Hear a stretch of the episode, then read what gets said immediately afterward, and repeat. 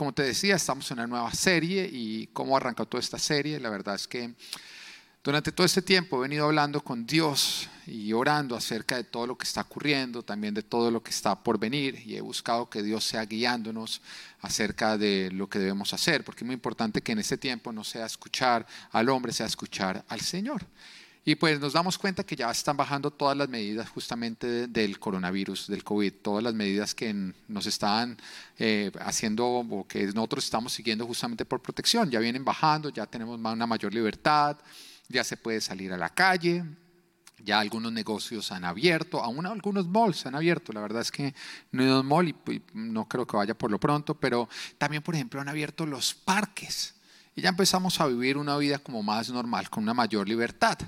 Sin embargo, a pesar de que se está abriendo, todavía tenemos que vivir ciertas incomodidades, como por ejemplo el tapabocas. Oiga, tan aburridor que es el tapabocas, no estoy diciendo que no lo use, lo debes usar, pero la verdad es que nada que me acostumbro a llevar bozal, ¿no es cierto? Creo que no eh, me voy a acostumbrar mucho, sin embargo, toca hacerlo.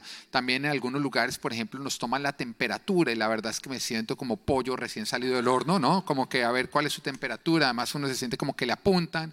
Y también la distancia social, que creo que es un atentado contra la cultura latina. A los latinos no nos gusta la distancia social, a los latinos nos gusta el abrazo, nos gusta dar la mano, nos gusta besuquear. Eso fue, así fue que crecimos. Amén. Sin embargo, no estoy diciendo que no lo hagas, tenemos que tomar todas estas medidas, es por nuestro bienestar, pero mm, lo que me sorprende es que a pesar de todo este sacrificio, uno todavía ve en tantos lugares malos pronósticos personas que dicen que, o, medios o noticias que dicen que se va a volver a disparar la curva, ¿no? Que se va a volver a disparar, que va a venir una segunda oleada, otros que hablan acerca de la economía, que la economía iba a llegar al 20% de desempleo esta semana y gloria a Dios, el Señor nos los dejó a todos callados porque antes empezó a bajar el desempleo. Amén gloria a Dios. Pero también nos hablaban, por ejemplo, de otros virus, ¿no? Era como que uno no había terminado cuando de pronto ya había otro virus por allá arrancando en... Oiga, uno yo hasta de unas abejas asesinas. Esos son los pronósticos, como si fuera poco, el 2020 te trae ahora las abejas asesinas. No era como que, ¿qué está pasando en este lugar? ¿Qué es lo que, lo que está ocurriendo? Pero es importante entender que lo que tú le tienes que dar importancia no es a lo que digan los medios tampoco a lo que diga Facebook o las diferentes redes, ni tampoco las cadenas de WhatsApp. Porque detrás de todo esto tú tienes que entender que ¿qué hay? Un ser humano. Hay hombres escribiendo. Hay personas que dicen, no, es que la ignorancia se, acaba leyendo. Y yo digo, eso, eso es una mentira. La ignorancia se acaba si tú escoges bien tus lecturas. Pero todo lo que tú lees en un libro, detrás de ese libro que hay, una persona escribiéndolo. Y hay personas que todavía dudan de si la Biblia es verdad, pero que creen todo lo que dicen los medios, que creen todo lo que dicen los periódicos, que creen todo lo que dicen los noticieros, que creen todo lo que dice Facebook. Y yo me pregunto si eso no es poner la confianza en el hombre. Ahora la Biblia nos dice a nosotros, maldito el hombre que confía en él, hombre, pero bendito aquel que pone su confianza en el Señor. Así que no importa lo que el hombre esté diciendo, nosotros no podemos confiar en el hombre, porque detrás de todo ser humano está una naturaleza caída y lastimosamente al hombre le gusta mentir. El hombre disfruta mintiendo. Detrás de todo ser humano también hay una agenda económica y le gusta, por lo tanto, vender. Eso también tenemos que entender, que los medios les gusta vender y saben que todo lo que es amarillismo, pánico, miedo, vende. Que todo el mundo quiere, no, que salió una abeja asesina. Todo el mundo va a ir a leer que es la abeja asesina porque a la gente le gusta. Hay personas que pagan plata por meterse una película de miedo. Son las cosas que venden. También detrás del hombre hay una agenda política. Y sabemos que la política consiste en desprestigiar al opositor. Entonces, no todo lo que se está diciendo uno lo puede estar creyendo. También detrás de todo ser humano hay una intención de manipular. Y por eso nos dicen verdades a medias que son completas mentiras. Cuando una verdad es dicha a medias, es una completa mentira. Pero también recuerda sobre todo que detrás del hombre hay una gran multitud de personas que no confían en Dios, en Dios. Y por lo tanto hablan sus propios temores. Y por lo tanto le están prestando la boca al diablo para que hable a través de ellos. Pero todo esto que venimos viviendo está provocando que estemos pasando por tiempos de confusión en que no se sabe qué creer. Que este medicamento era malo, pero ahora resulta que es el mejor medicamento. Y hay un momento en el que uno como que, bueno, yo te voy a decir algo, lo importante es lo que Dios está diciendo en este tiempo. Es a lo que le tenemos que prestar atención, porque Dios siempre dice la verdad. Y lo que Él dice, ocurre. Y lo que Él se propone hacer, no hay quien lo pueda impedir. Entonces, en lugar de estar buscando oír lo que el ser humano está diciendo, que nada más nos va a llevar a confusión y engaños, ¿por qué más bien no buscamos a Dios a ver qué es lo que Él nos está diciendo? ¿Y qué es lo que Dios nos está diciendo? Dios nos está diciendo que hay esperanza en Él, que hay esperanza para todos los que le tememos a Él, que hay esperanza para todos aquellos que pongamos nuestra confianza en Él. Que si tú temes a Dios y tu confianza está puesta en Dios, hay esperanza y vamos a salir adelante. Y entonces el Señor me daba el título de esta serie que es You Will Make It. Mm, you will make it. Saldrás adelante. Dile al de al lado, así sea tu suegra, suegra. Toma aire you will make it. Amén. A todas las personas, dile en este momento, digan ustedes, acá tengo unos líderes, le puedes decir al del lado, hey, you will make it. José, si no sabes qué significa el del lado, saldrás adelante. Amén. Dios me daba una palabra que creo que es para, su iglesia, pero cuando digo para su iglesia no me estoy refiriendo para el edificio, me estoy refiriendo para sus hijos. Y es una palabra que creo que es justamente para este tiempo y yo me apropio esta palabra y te invito a que tú te la apropies. La encontramos en Esther capítulo 8, versículo 16 y 17. Y dice así, dice, para los judíos, pero no, cambia la palabra judíos y ponle cristianos, amén. Para los cristianos aquel fue un tiempo de luz y de alegría, júbilo y honor. Y muchas personas de otros pueblos se hicieron cristianos por miedo a ellos. Amén. Esto, esta es la palabra que, que Dios me daba, que dentro de un tiempo vamos a mirar atrás. Y esta palabra va a describir lo que fue este tiempo para nosotros, para los hijos de Dios que vamos a mirar para atrás y, se va a poder decir, oiga, aquel tiempo que nuestros hijos, que las generaciones futuras nos van a decir, bueno, y, cuéntenos cómo de, pronto nuestros nietos, abuelos, cómo, fue el tiempo del coronavirus, cómo fue eso. Y nosotros vamos a decir, bueno, aquel fue un tiempo de luz y de alegría, de júbilo y de honor. Y muchas personas se volvieron cristianas por miedo a nosotros los cristianos. Amén. ¿Te vas a apropiar de esta palabra o no? Sin embargo, también quiero advertirte algo. Yo creo que es irresponsable y engañoso dar una promesa de Dios sin dar la condición para que ésta se cumpla. Te lo voy a volver a repetir. Es irresponsable y es engañoso dar una promesa de Dios sin dar la condición también para que esto se cumpla. Y es irresponsable de tu parte recibir una promesa de Dios sin entender cuál es la condición para que esa promesa se cumpla. Porque toda promesa de Dios siempre viene con una condición. La parte que nosotros tenemos que cumplir para que Él cumpla. Siempre desde el principio ha sido así. Así que cuando a ti te están dando una palabra y te dicen, no, mira, lo mejor está por venir. Vas a salir adelante. Todo va a estar bien. Y no te dan la condición, te están dando una información incompleta y te están dando falsas esperanzas. Siempre es importante que nosotros vayamos un momentico, bueno, lo mejor está por venir, sí qué. ¿Cuál es mi parte? ¿Qué debo estar haciendo yo en este tiempo? Yo voy a salir adelante de esta sí qué, ¿qué es lo que yo tengo que hacer? Oiga, sí, eh, todo va a estar bien, pero, pero ¿cuál es mi parte? ¿Qué tengo que yo hacer para que todo esté bien? Hay algunos que dicen, no, eso no me suena. Vayamos a Deuteronomio capítulo 30, versículo 19. El Señor está hablando después de dar todos los mandamientos a su pueblo y está diciendo, hoy pongo al cielo y a la tierra por testigos contra ti, de que te he dado a elegir entre la vida y la muerte, entre la bendición y la maldición. Déjalo ahí. ¿Quién elige entre vida y muerte? ¿Nosotros o no? ¿Quién elige entre bendición y maldición? Nosotros. Es algo que tú tienes que elegir. Dice, elige pues la vida para que vivan tú y tus descendientes ama al Señor tu Dios. Ahí empieza a decir la condición. Obedécelo y sé fiel a Él, porque de Él depende tu vida y por él vivirás mucho tiempo en el territorio que juró dar a tus antepasados, Abraham, Isaac y Jacob. ¿Tú te das cuenta que el Señor acá está dando una promesa, pero después está dando la condición?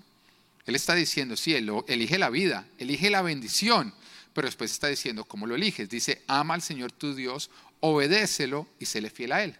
Y entonces tú vas a estar escogiendo vida y bendición. Pero si tú decides no amar al Señor, como se debe amar al Señor, ¿no? Si tienes que amarlo por encima de todo lo demás, por encima de todo, no debe haber una sola cosa que tú le niegues a Dios. Si Dios te dice, quiero esto, tú le dices, Señor, tú lo vales más que eso. Dios debe estar por encima de todo. Si tú amas al Señor tu Dios por encima de todo, lo obedeces, si le eres fiel, te va a ir bien. Pero si tú decides no amarlo, si tú decides no obedecerlo, y si tú le eres infiel a Dios, tú mismo estás escogiendo maldición y tú mismo estás escogiendo muerte. Entonces después no es como que Dios, ¿por qué no me bendijiste? ¿Y por qué bendijiste al de al lado? Porque el de al lado escogió bendición y tú escogiste maldición. Dios quiere bendecirnos a todos. No es como que le dice, bueno, voy a, voy a, voy a sortear entre los 7 billones de habitantes que hay en el planeta Tierra, voy a, sortear 100 millones de bendiciones y el resto que chupen. No, Dios quiere bendecirnos a todos. La palabra nos dice en Romanos capítulo 2, versículo 11, dice, porque con Dios no hay favoritismos. Dios no tiene favoritos. Él no es como que no, a ti te bendigo, pero no le voy a decir nada al lado que me cae gordo. No, con Dios no hay favoritismos. Dios nos quiere bendecir a todos. Pero la pregunta entonces es, entonces, ¿por qué no todos son bendecidos? Porque no todos cumplen con la condición para ser bendecidos. No todos eligen la bendición y por eso no son bendecidos. La palabra de Dios es guía, es manual para nuestras vidas para de esa manera nosotros poder vivir y poder escoger bendición en lugar de morir y escoger maldición. Así que, ¿cuál es la condición para que se pueda cumplir en mí la promesa de que este será un tiempo de luz, alegría, júbilo y honor? son grandes palabras, ¿o no? Estamos hablando que a pesar de que estamos pasando por tiempos oscuros, va a ser un tiempo de luz para nosotros que en un futuro nosotros no vamos a recordar el coronavirus como, uy, si ese 2020 casi no termina, yo quería que se acabara. No, vamos a decir como, yo prosperé. Para mí fue un tiempo de luz. El favor de Dios me acompañó. Un tiempo de alegría. Un tiempo de júbilo, que es un gozo, que es embriagado desde el júbilo. Y un tiempo de honor, en que nosotros no somos humillados, sino somos puestos en lugares de exaltación por Dios. ¿Cuál es la condición? ¿Quieren saberla o no? ¿Sí? Bueno, amén.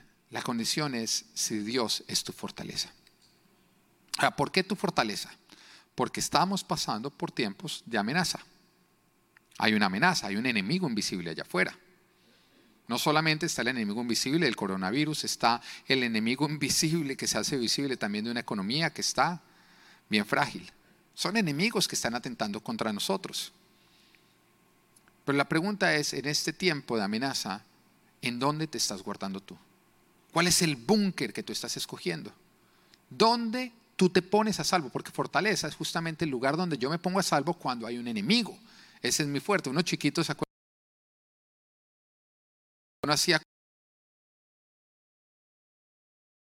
sea tu fortaleza. Así que el título de hoy es You will make it, porque Dios es tu escondite. En otras palabras, ¿qué está diciendo acá el rey David? Está diciendo el Señor es mi fortaleza. Siempre que yo he estado en peligro, he ido al Señor y en el Señor me he puesto a salvo. Ah, no lo que ocurre en el mundo donde nosotros vivimos. Hay personas que se ponen a salvo a través de la mentira, hay personas que se ponen a salvo a través del engaño, hay personas que se ponen a salvo a través de robar, hay personas que se ponen a salvo a través de pecar. ¿Cuántas personas no mienten, por ejemplo, para salirse de un problema? Entonces la mentira es su fortaleza. ¿Cuántas personas no engañan para obtener dinero? Entonces, ¿cuál es su fortaleza? El engaño. Y acá el rey David está diciendo quién fue siempre su fortaleza. De hecho, este salmo tiene algo especial porque es una versión de la que encontramos en 2 de Samuel, capítulo 22, en donde David está dando gracias a Dios por las muchas liberaciones que Dios le otorgó a lo largo de su vida. Por todas las veces en que el rey David se vio rodeado de sus enemigos con peligro inminente de muerte. Y sin embargo, Dios lo libró en cada una de ellas. Y cada una de esas situaciones convirtió la maldición en bendición en su vida. O sea, cuando el enemigo quería destruirlo, Dios usaba esa misma situación para exaltarlo. lo que parecía ser un ataque en contra de David terminaba siendo a su favor. Y entonces David en ese momento está levantando un salmo donde está diciendo, oiga, a lo largo de mi vida yo pasé por peligros inminentes de muerte. Situaciones en las que yo dije, de esta no salgo vivo. Pero siempre, a pesar de la presión, yo fui y busqué al Señor para protección. Hice del Señor mi fortaleza. Y como yo hice del Señor mi fortaleza, siempre vi como Dios convirtió algo que venía en mi contra en algo que terminó siendo a mi favor. El rey David lo está diciendo ahí.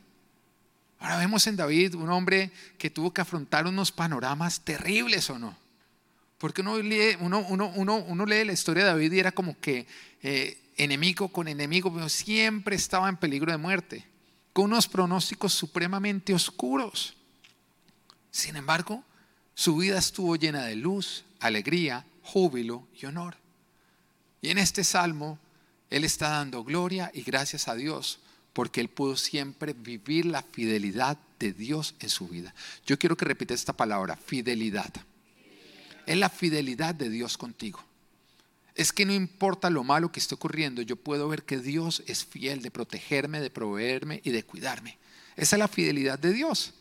Que no importa lo que puedan estar pasando a otros, yo estoy a salvo.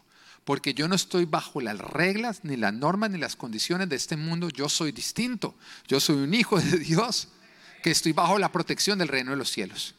Y de pronto, en Estados Unidos, en Colombia o en Francia, como ahorita nos decían que nos estaban siguiendo desde allá, de pronto la situación económica está difícil. Pero te voy a decir algo, en el reino de los cielos, la bolsa no ha, no ha sufrido ninguna caída, sigue subiendo. Sigue subiendo. La pregunta es, ¿dónde están tus acciones? Porque Jesús ya advirtió, hagan tesoros en el cielo, no acá en la tierra. En el cielo tú inviertes en el cielo y eso sigue creciendo, creciendo, creciendo, creciendo y siempre te va a dar ganancias.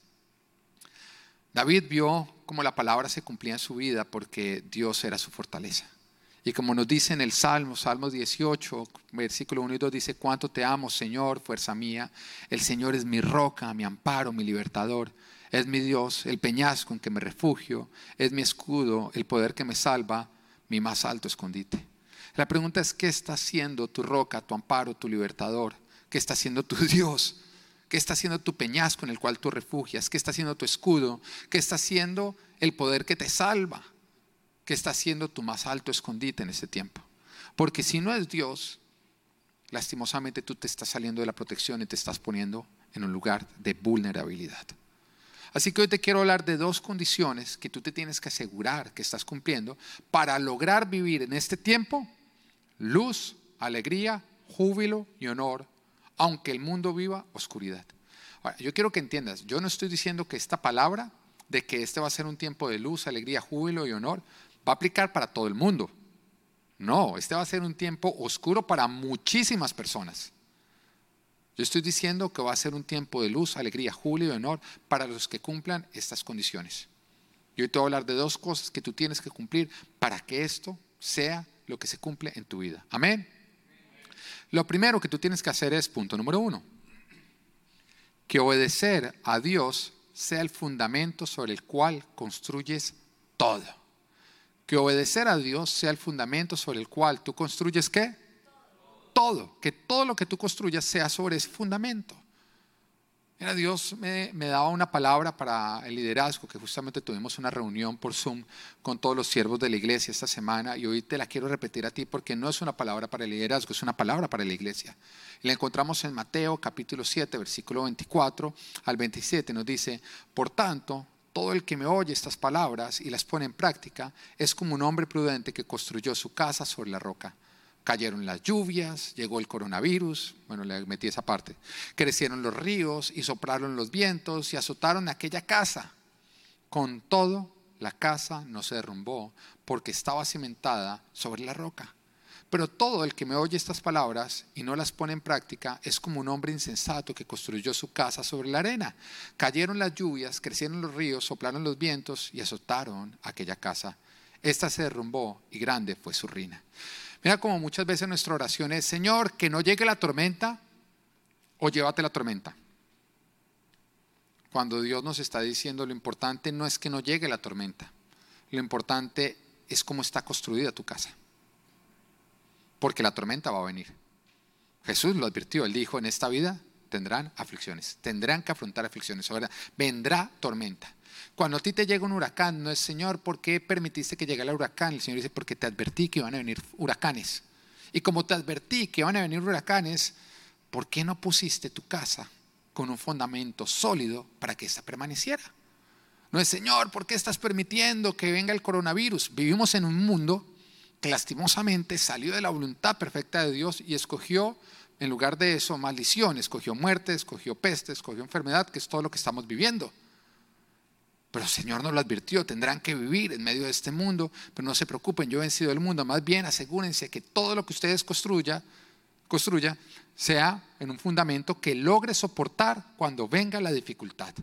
Un hombre prudente es el que oye la palabra de Dios, la toma en serio y entonces todo lo que construye lo construye con el fundamento correcto. La tormenta va a azotar todas las casas, pero solamente tienen que temer aquellos que no hayan construido usando la obediencia a Dios como fundamento. Porque todo lo que tú construyes desobedeciendo a Dios es un castillo de naipes. Se va a caer. El único que tiene que temer es el que haya hecho las cosas mal. El que haya decidido desobedecer a Dios, todo lo que Dios ha dicho. Pero cuando tu fundamento ha sido la obediencia, aunque estemos en la tormenta, vamos a poder disfrutar luz, alegría, júbilo y honor. Porque nuestras casas van a soportar la tormenta. Vienen tiempos buenos para los que temen a Dios. Vienen tiempos malos para los cristianos tibios. Te lo quiero advertir. Vienen tiempos terribles para todos los cristianos tibios. Porque peor que el frío es el tibio. El tibio es el que conoce a Dios, coquetea con Dios, pero sigue viviendo como un mundano. No es obediente a Dios. La palabra de Dios simplemente es entretención para él. No es su conducta de vida. Eso es los que más tienen que temer. Un cristiano tibio tiene que temer en este tiempo, porque ese va a sentir y va a vivir como el Señor lo omita de su boca. Pero estos son tiempos esperanzadores para los fríos. Miren lo que les estoy diciendo. Son tiempos buenos para los calientes, son tiempos terribles para los tibios, pero son tiempos esperanzadores para los fríos. ¿Quiénes son los fríos? Los que no conocen de Dios. ¿Por qué? Porque a través de toda esta situación el Señor se les va a presentar. Y como se les va a presentar, ellos van a tener la opción de escoger. Y si escogen a Dios, serán tiempos buenos. Si deciden elegir al mundo y rechazar a Dios, pues perecerán con el mundo. Pero hay esperanza. Hay esperanza para ellos.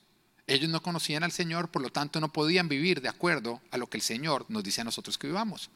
Pero en este tiempo va a ser un tiempo de avivamiento en el cual las personas frías van a conocer de Dios y van a poder elegir. Y si eligen bien, van a vivir buenos tiempos. Pero hay del cristiano que vive con tibieza. La forma en la que tú construyes cuando es de obediencia a la palabra de Dios, cuando tú la estás poniendo en práctica, eso va a permitir que tú estés tranquilo. Porque no importa lo que puedan estar diciendo los medios, WhatsApp, lo que pueda estar diciendo la tía de al lado que se ve todos los noticieros, no importa lo que puedan decir, lo mejor está por venir. Si a ti te dicen, no, es que la tormenta no va a bajar, va a soplar más duro, tú dices, bueno, pues esta casa está construida sobre la roca, así que esto lo va a soportar. Mi vida está construida sobre la roca, así que yo lo voy a soportar. Mi empresa está construida sobre la roca, esto lo va a soportar. Mi economía fue construida sobre la roca, así que esto lo va a soportar. Tú no tienes nada que temer. Aunque pierdas tu trabajo, tú dices, yo siempre he construido todo sobre la roca, así que yo voy a salir adelante.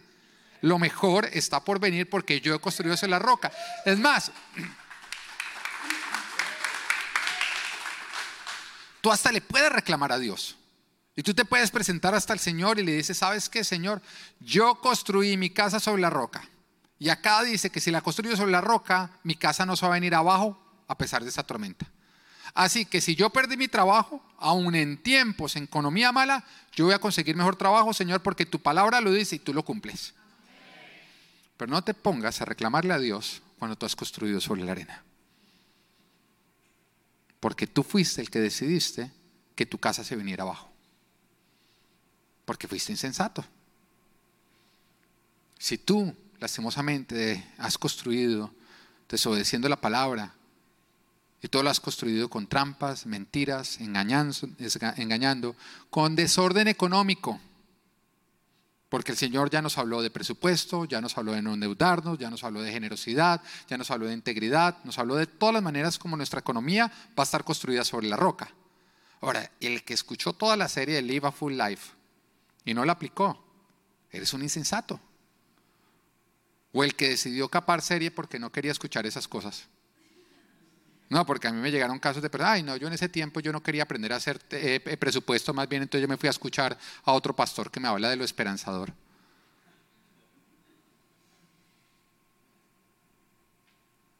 Yo no te estaba hablando, yo te estaba enseñando a construir sobre la roca en tiempos de tormenta. Entonces, si tú decidiste no aplicar nada de esto, si tú vienes construyendo, practicando el pecado, tú mismo estás eligiendo que tu casa se venga abajo. Tú ya tienes todo el equipamiento para que tu casa esté construida sobre la roca. Duramos seis meses en Full Life, aprendiendo nuestra serie Live Full Life, que vuelvo y digo, es un tesoro. Esa serie es un tesoro, es una joya. Porque es muy completa en cada área de nuestras vidas. Y nos guiaba en cada área de nuestra vida todo lo que nosotros tenemos que aplicar para que cada área de nuestras vidas esté construida sobre la roca. Y me sorprende personas que se siguen endeudando, personas que no manejan un presupuesto, o como te digo, personas que decidieron dejar de escuchar la palabra y más bien se pusieron a oír otro, otro mensaje porque es que no es que yo no quiero oír de eso. Dios no te habla a ti de lo que tú quieres oír, Dios te habla a ti de lo que tú necesitas oír. Él es Dios, tú obedece, confía en Él. Cuando Él te planta en una iglesia es, Señor, tú lo que necesito oír en este momento me lo vas a decir a través del pastor de mi iglesia. Dios es fiel no a través del pastor de al lado. Ahora llegaron tiempos en que el fundamento sobre el cual hemos construido nuestras casas va a ser, ese fundamento va a ser puesto a prueba. Ese fundamento va a ser puesto a prueba. Ahora, si fue el correcto, porque tú practicaste la palabra, tu casa va a permanecer en pie. Pero si es el incorrecto, porque has sido imprudente, esta se va a derrumbar. En este tiempo hay empresas que van a quebrar, van a cerrar, van a desaparecer, pero también hay muchas que van a prosperar. Hay muchas que este va a ser un tiempo de luz, va a ser un tiempo de avance. ¿Cuáles? Aquellas que han sido construidas con un fundamento de orden y de bendición, de obediencia a la palabra de Dios. Recuerda la palabra de los talentos. ¿Se acuerdan la palabra de los talentos que el Señor a uno le dio cinco, a otro le dio dos y a otro le dio uno? Y el Señor se fue y volvió.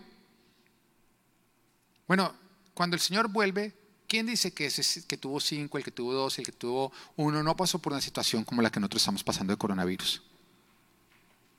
Pero resulta que uno, ante la situación, lo que hizo fue dejar de ser fiel y enterrar pero los otros, el que tuvo cinco, el que tuvo dos, dijo, no, es que ni las circunstancias, ni las condiciones, ni nada va a dejar que yo baje mi fidelidad.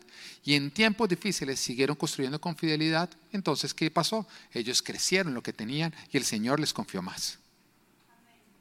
Todo depende de la fidelidad con la cual tú decides construir. Eso es lo que determina la cantidad que, tú que te va a ser confiada. Pero si en las circunstancias tú eres infiel a Dios, ¿cómo esperas prosperar? No vas a prosperar. Tú mismo estás eligiendo maldición en lugar de bendición. Vuelvo y te pregunto, ¿quién elige bendición o maldición para tu vida? Tú. El Señor te dio a elegir, tú decides. Y te quiero decir algo, mira, lo que te mantiene a salvo no es guardarte en tu casa. Lo que, te mantiene a, lo que te mantiene a salvo son los fundamentos sobre los cuales tu casa está construida. Porque hay algunos que dicen, stay at home, stay at home, allá va a estar a salvo. Solamente si su casa está construida sobre la roca, esa casa lo va a mantener a salvo. Pero si usted se mete en su casa que ha sido construida sobre la arena, esa casa se va a venir abajo. Y por eso en este tiempo se, ha disparado los, se han disparado los divorcios, se ha disparado la violencia doméstica, se ha disparado todo eso. ¿Sabe por qué? Porque se guardaron en casa y la casa estaba construida sobre la arena, entonces vino abajo. Era más peligroso adentro con la esposa que afuera con el coronavirus. Porque usted vive las condiciones de tener una casa construida sobre la arena. Entonces lo repito, lo que te mantiene a salvo no, no, no es guardarte en tu casa, es el fundamento sobre el cual tu casa está construida. Y el Señor en su palabra nos dice cómo debemos construir cada área de nuestra vida. Amén. Esa es la primera. Entonces, ¿cuál es la primera condición para que nosotros podamos vivir tiempos de luz, de júbilo, de honor? Que obedecer a Dios sea el fundamento sobre el cual tú construyes, ¿no? Con el cual tú arrancas a construir. El número dos es no vendas los principios de Dios ante la presión de las circunstancias. No vendas los principios de Dios ante la presión de las circunstancias. ¿Por qué estoy hablando de esto? Porque hay personas que mientras que todo estuvo bien, arrancaron a construir sus casas sobre la roca. Pero en el momento en que empieza a soplar la tormenta, por la presión de la tormenta, dejan de construir sobre la roca y empiezan a meter la arena a la construcción inicial. Arrancaron bien, pero las circunstancias los hacen terminar mal. Hay una historia que me encanta, que es la historia de cuando Pedro camina sobre las aguas. A mí me encanta Pedro porque me siento muy identificado con él. Creo que sus defectos son defectos con los cuales yo tengo que lidiar. Eh, pero hay muchas cosas con las cuales me siento identificado. Y esta historia me fascina porque son los discípulos que se encuentran en ese momento en la barca, pero Jesús no está en la barca con ellos. Y nos dice Mateo capítulo 14, versículo 24, las condiciones en que estaban. Dice, y la barca ya estaba bastante lejos de la tierra, o sea, estaba en un lugar de vulnerabilidad, zarandeada por las olas, porque el viento le era contrario. Un poquito parecido al 2020, ¿no? Ya arrancó, ya como que miramos el 2019 y decimos, uy, estamos en medio del charco. Y las, el viento nos está zarandeando, las olas, estamos en un lugar de vulnerabilidad y de pronto decimos, ¿dónde está Jesús? Y no se ve Jesús, simplemente se ven malas noticias venir. Las condiciones eran adversas, pero no eran adversas solamente para los discípulos, eran adversas para todo el que se encontraba en ese momento dentro del agua.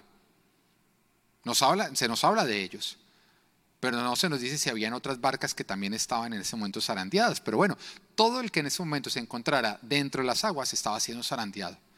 Similar a lo que estamos viviendo actualmente. Esto no es algo que te está afectando a ti. Esto es algo que está afectando a todo dentro del que se encuentre del charco del 2020 todo el que se encuentra dentro del charco del 2020 está siendo zarandeado y se encuentra en un momento de vulnerabilidad. Y entonces ellos están luchando, los discípulos están luchando contra la naturaleza, contra las leyes naturales y contra las circunstancias. Y están limitados y afectados porque están en medio de la barca. Y estas, las leyes naturales, la naturaleza y las circunstancias, están imponiéndoles a ellos tanto la velocidad como la dirección como la movilidad. No es a la velocidad que ellos quisieran.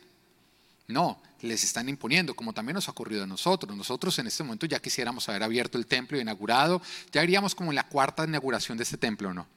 Ya hubiéramos traído, ¿qué no hubiéramos hecho en este templo? Pero nos tocó. En este momento las circunstancias nos dijeron todavía no. Hay algunos que les ha tocado que las circunstancias les dijeron todavía no se puede casar. Ahí tenemos a Alejo que está, mejor dicho, bravo porque le pospusieron. Valeria está triste porque le pospusieron el matrimonio. Alejo está que echa piedras porque le pospusieron la noche de bodas. Él le decía a ella, le dice, no se queje, mire, a usted le pospusieron una fiesta, me pospusieron la noche de bodas, ¿quién perdió más? Uno ve llorando a Valeria uno, y uno, ay, sí, uno cuando ve a lejos, uno le dice, deje de llorar por bodas, mire que él está en este momento calmado. A él le tocó la parte más dura. El único que está siendo beneficiado es Edwin con toda esta situación. Yo creo que Edwin está detrás del coronavirus. Yo sí, yo creo que él tiene un laboratorio en la casa. Pero bueno, la situación está imponiendo tanto dirección como velocidad como movilidad. Pero en ese momento en que ellos están zarandeados, de pronto aparece Jesús. Qué hermoso cuando aparece Jesús porque Jesús es luz y es esperanza, ¿no? Y aparece Jesús y ellos al principio se asustan y dicen, eh, es un fantasma, porque estaban viendo algo que jamás habían visto en todas sus vidas. Y aparece Jesús pero Jesús no aparece en otra barca siendo zarandeado, diciendo, espérense a ver si puedo llegar a ustedes. No, Jesús aparece caminando sobre las aguas.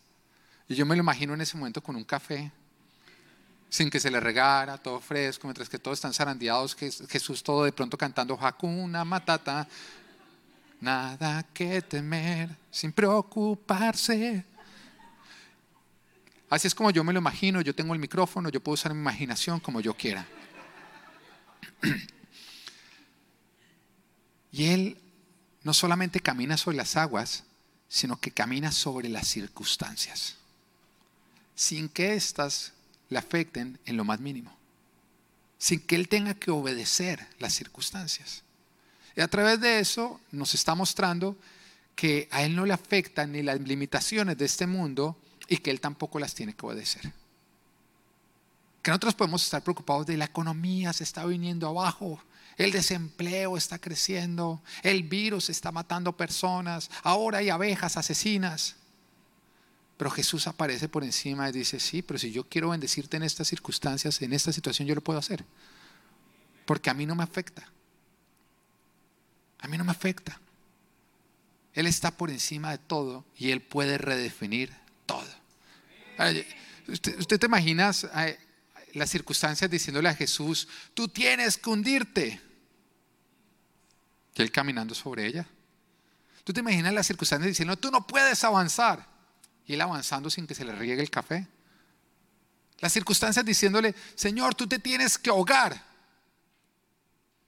Y Él sin ahogarse.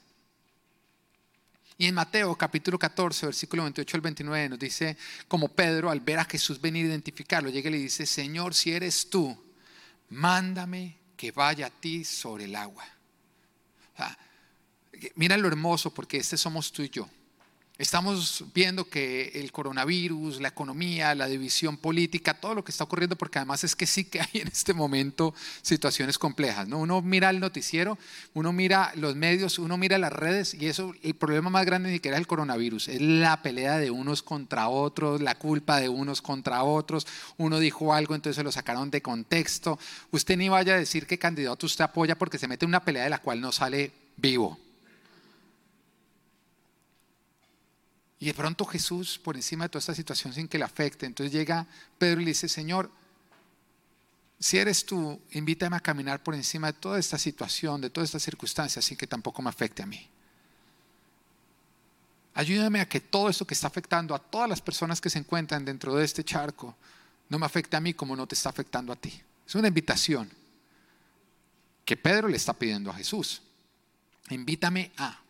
Pero mira lo que responde en Mateo capítulo 14, versículo 29. Le dice, ven, le dijo Jesús, ven. Jesús no le dijo, no, mira, qué pena, pero esto es solamente para el Hijo de Dios, para el ungido, para, no, para, para todos los que le pertenecemos a Él. Le dice, ven. A Pedro le está diciendo, invítame. Quiero que ni las circunstancias ni las condiciones de este mundo me afecten. Quiero que no tengan un dominio sobre mí. Quiero vivir bajo las condiciones del reino de los cielos que aunque haya una, una caída económica, esta no me afecte, que aunque sean tiempos difíciles, sean tiempos buenos para mí, que aunque los demás estén ahogando, yo pueda caminar sobre las aguas. Y Jesús lo invita. Y entonces Pedro empieza a caminar sobre las aguas. Yo no sé si en este momento hayas entendido que el Señor no solamente invitó a Pedro, el Señor también te invitó a ti. Y el Señor te está diciendo, tú eres mi hijo. Y todas las circunstancias que están ocurriendo oscuras y en contra de la humanidad no tienen por qué afectarte a ti. Porque igual como yo camino sobre las aguas, tú también puedes caminar sobre las aguas si decides aceptar mi invitación. Y Jesús lo invita a caminar. Y entonces empieza Pedro a caminar sobre las aguas. Pero esto simplemente es un cuadro de construir sobre las rocas. Él empieza a caminar sobre las aguas. Entonces empieza ¿qué? a construir sobre las rocas. Esta fue la invitación que el Señor nos hizo a nosotros cuando de pronto nosotros no éramos creyentes y estábamos hundiéndonos y ahogándonos, siendo zarandeados, ya fuera por la adicción a las drogas, por un matrimonio que estaba a punto del divorcio, por una enfermedad, por malas decisiones, como nos encontrábamos nosotros cuando el Señor nos llamó, ¿no? Estábamos ahogándonos en circunstancias en las cuales se está ahogando la humanidad. Y entonces le dijimos, Señor, si eres tú, que pueda yo caminar hacia ti. Y el Señor nos dijo, ven y camina. Y entonces empezamos a caminar sobre las circunstancias que ahora tenemos testimonios del Señor restauró mi matrimonio, el Señor me sacó a mí de las drogas, me sacó del alcoholismo, me sacó de esto, de lo otro, de lo otro, de lo otro. Todos tenemos testimonios, amén. Y empezamos a construir sobre la roca, caminando con el Señor. Pero mira lo que ocurre en Mateo capítulo 14, versículo 30. Dice, pero al sentir el viento fuerte, tuvo miedo y comenzó a hundirse. Pero al sentir el viento fuerte, tuvo miedo y comenzó a hundirse. Ah, mira lo absurdo. Caminando sobre las aguas y lo acobardan y lo ponen a dudar los vientos. Es absurdo, ¿no? No lo acobardaba, o sea, veía como el agua estaba debajo de sus pies, como él estaba caminando sobre las circunstancias, como el Señor lo había sacado de ser zarandeado, ahora caminar sobre las circunstancias. Y el viento lo pusieron a temer y a dudar. ¿Qué, nos debería ocasionar más intimidación? ¿Las aguas o el viento? Las aguas, lógicamente. Porque nosotros podemos con el viento, pero caminar sobre las aguas.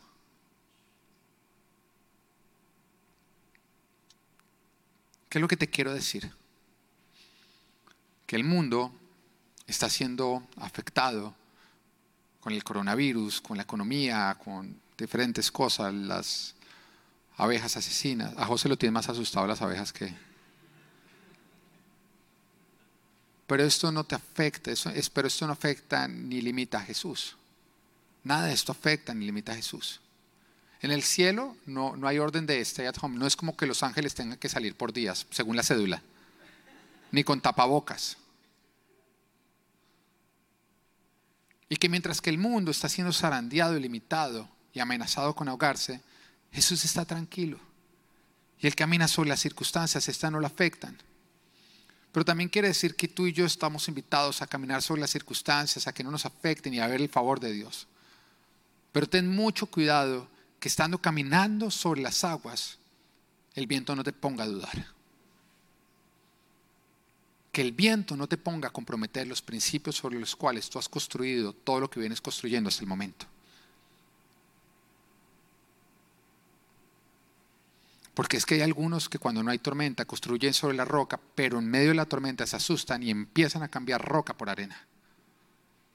Mateo 14, versículo 31 dice, enseguida Jesús le tendió la mano y sujetándolo, lo reprendió, lo reprendió y le dijo, hombre de poca fe, ¿por qué dudaste?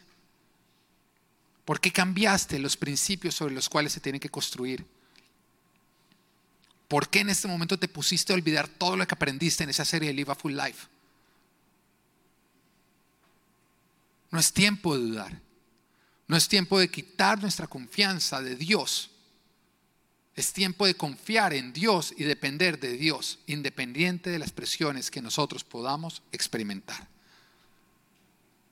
Hoy el Señor te dice, si estás caminando sobre las aguas, que los vientos no te hundan. Hoy el Señor te dice, si ya estás caminando sobre las aguas, que ahora los vientos no te pongan a dudar y no te hundan. Porque triste es que la tormenta no te iba a hundir, pero tu duda sí te ahogue. Triste es que el Señor te salvó de la tormenta, pero tu necedad, testarudez, te llevaron a ahogarte. Había una persona que me preguntaba, no creo que estuviera mal que me preguntaran, yo creo que estaría mal que no me hubiera preguntado, cuando una duda. Me estaba comentando toda la situación que estaba viviendo, pero me decía que sí, había tenido recortes, uno de, los dos cónyuges había perdido su trabajo, pero el otro estaba bien, estaba salvo, había planes de expansión. En medio de todo, sí se había sentido los vientos, pero la casa todavía estaba en pie. Se sentía el, golpe, el viento golpear, pero estaban caminando sobre las aguas. Y entonces me decía, pastor, pero como, hemos perdido una de las dos entradas económicas, a pesar de que estamos bien, eh, ¿está bien si dejamos de diezmar en este tiempo? Para usar ese dinero para nosotros. Y cuando él me decía eso, yo, yo le recordaba la palabra de Malaquías, capítulo 3, versículo 10 al 11, que nos dice, traigan íntegro el diezmo para los fondos del templo y así habrá alimento en mi casa. Pruébenme en esto, dice el Señor Todopoderoso.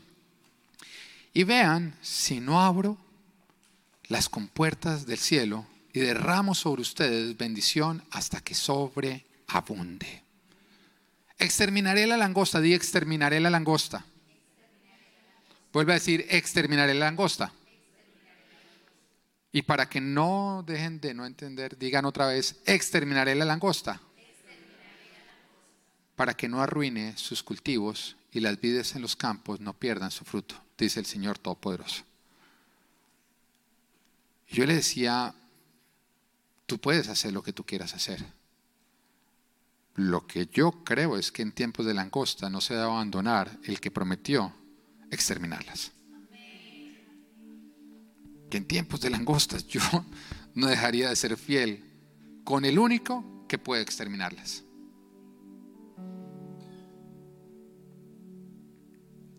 Que en tiempos de langosta yo no voy a poner mi confianza en un 10%. Yo la pongo en Dios. Porque el 10% se ahoga.